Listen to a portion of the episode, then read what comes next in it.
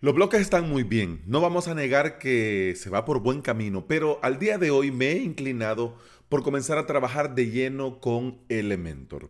Y en mi calidad de principiante quiero compartir contigo cómo es que he llegado a este punto de decidirme y, bueno, digamos, una breve introducción a lo que es y cómo puedes trabajar con él. Pero antes, bienvenida y bienvenido. Estás escuchando Implementador WordPress, el podcast en el que aprendemos a crear y administrar nuestros sitios web con WordPress en nuestro propio hosting VPS.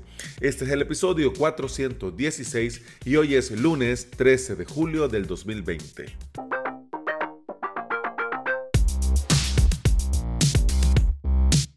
Aunque quizá no te lo parezca, estamos en una época privilegiada para los que creamos sitios web, implementación de sitios web, contenido en Internet. Tenemos a nuestro alcance, al alcance de nuestras manos, herramientas muy completas y muy potentes. Yo tengo claro dos cosas. Uno, los bloques de WordPress, de Gutenberg, del editor, están muy bien. Y dos, los bloques son muy sencillos de usar. Con una curva de aprendizaje muy corta, se puede pasar de no tener nada a crear algo muy bien hecho. Basta con entender el concepto de los bloques y ya podrías comenzar a crear contenido dentro de tu sitio web. Y con los bloques te va a pasar que vas dándote cuenta y descubriendo que cierto contenido tiene su respectivo bloque y que de esta forma podés ir creando. Desde hace mucho tiempo, Elementor ha sido un gran referente dentro de WordPress, incluso antes de la llegada de los bloques, antes de Gutenberg y antes de este nuevo editor. Y así, con todo este tiempo, ha sido amado y odiado por partes iguales. Yo era indiferente a Elementor, te lo voy a decir sinceramente. Em, lo había probado muy superficialmente, había escuchado muy em, malos comentarios, que te ponía lento, que consumía recursos, etcétera, etcétera. Y al final, bueno, me quedé yo, digamos, con mi forma antigua de hacer las cosas. Que mi editor clásico nadie me lo quite, que pues bueno, yo aquí estoy muy bien, que a mí nadie me diga nada, pero no. Con el paso del tiempo y conociendo gente muy profesional que trabajan muy muy bien, de repente me topé con que al mismo momento dos profesionales eh, hicieron que se despertara mi curiosidad por Elementor. Uno fue Carlos Malfatti, amiguete, desde aquí un saludo, del podcast marketing digital para gente como uno, que un momento, un día me dice, mira, estoy viendo esto, estoy haciendo esto, mira qué bien queda. Y yo dije, wow, qué genial. Y el otro profesional de WordPress y mega crack de Elementor, Pepe Romero de coweb.es, viene Pepe y me dice un día, Alex, con Elementor puedes hacer cosas como esta, que me pareció súper genial, tanto que hasta lo invité a avalos.sv y su webinar de martes que me diera un webinar que compartiera con todos nosotros, los suscriptores, eh, cómo se trabaja con Elementor, cómo se comienza y cómo puedes calcar una plantilla cualquiera y lo puedes hacer perfectamente con Elementor en un rato largo. Mira, yo me quedé sorprendido. Y al final no solo me dijeron, porque una cosa es que te digan, mira, va muy bien. Una cosa es que te lo digan, pero ellos mm, sin querer, ellos fueron directo a mostrarme las ventajas que tiene construir tus sitios web con este maquetador, constructor visual. Y no tuvieron que convencerme. Yo vi con mis propios ojos que me estaba perdiendo de muchas cosas muy interesantes. Y en mi afán de quererlo hacer a la antigua y de forma muy artesanal, no me estaba dando los frutos que a mí me gustaría con el tiempo que tengo para poder desarrollar sitios web.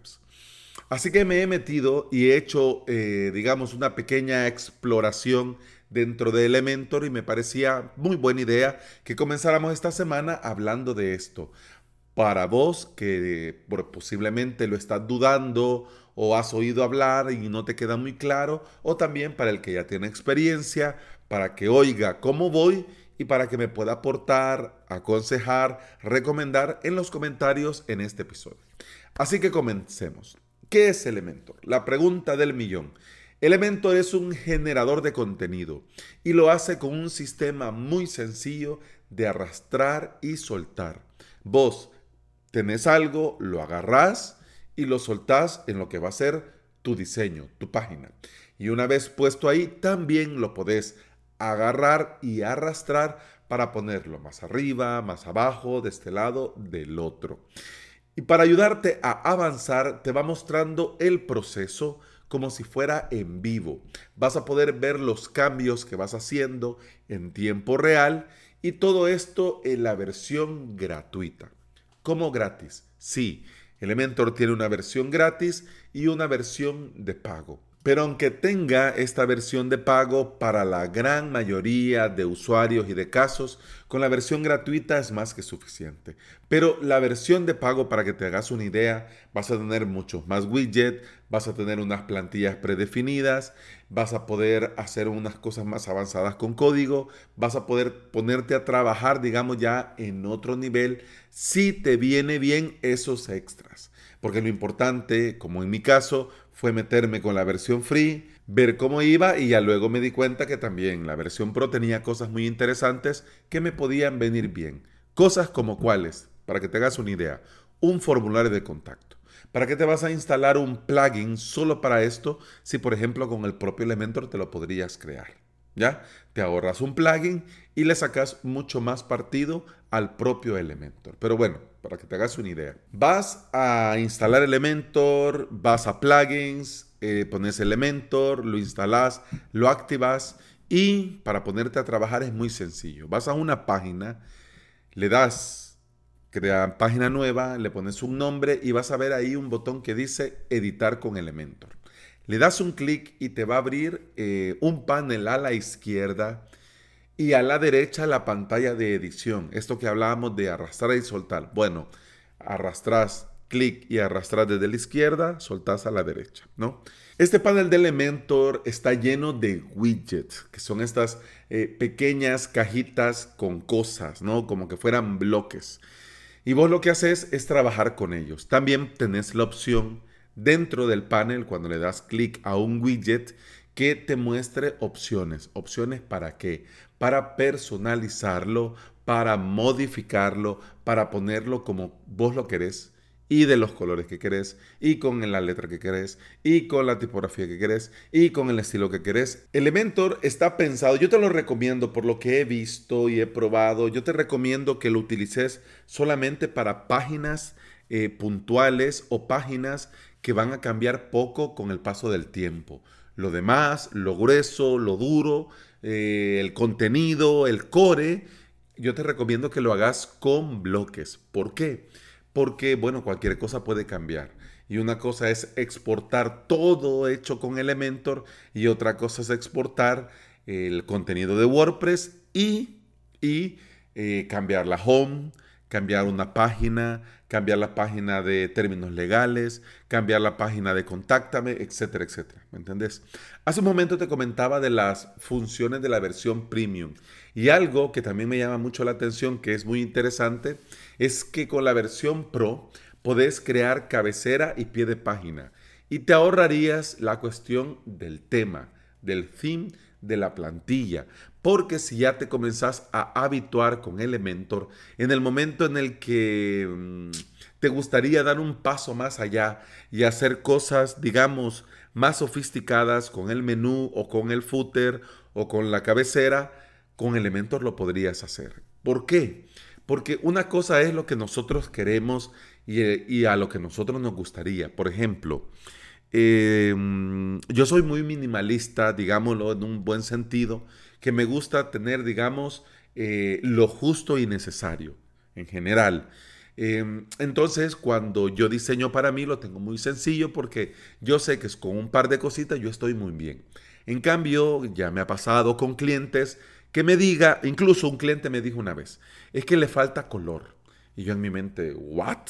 ¿Cómo que le falta color? Sí, es que lo veo muy, muy solo Y yo, muy solo.